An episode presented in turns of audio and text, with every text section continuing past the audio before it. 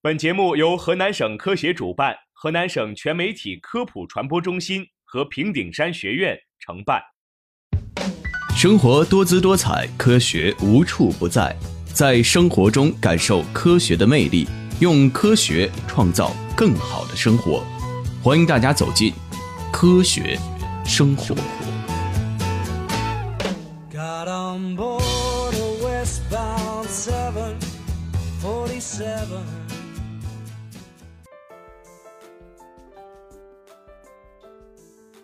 大家好，我是主持人劲松。我是颖真。相信牛奶大家都不陌生，它是我们生活当中最具营养价值的食物之一。为此呢，不少的制奶厂家绞尽脑汁的去改变乳制品的口味和包装，以此来吸引顾客。嗯，确实是这样的。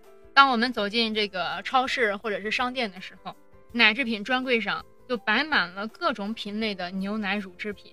在我们的街边，一些奶农就用小车把自家的奶牛拖到集市上售卖现挤奶。据说这个现挤奶生意还挺好。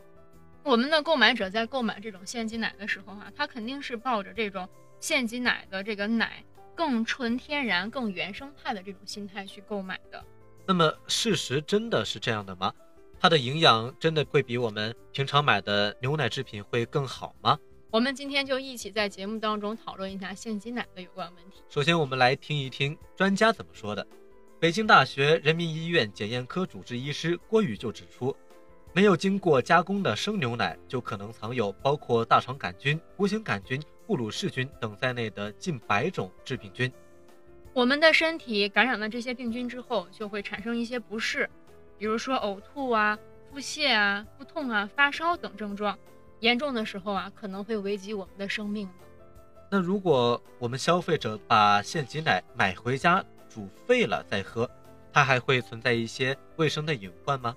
虽然啊，我们在买回去的时候用高温把它烹调之后，高温可以杀死一些致病的细菌，提高一定的安全性，但是这样做并不是特别保险。为什么这么说？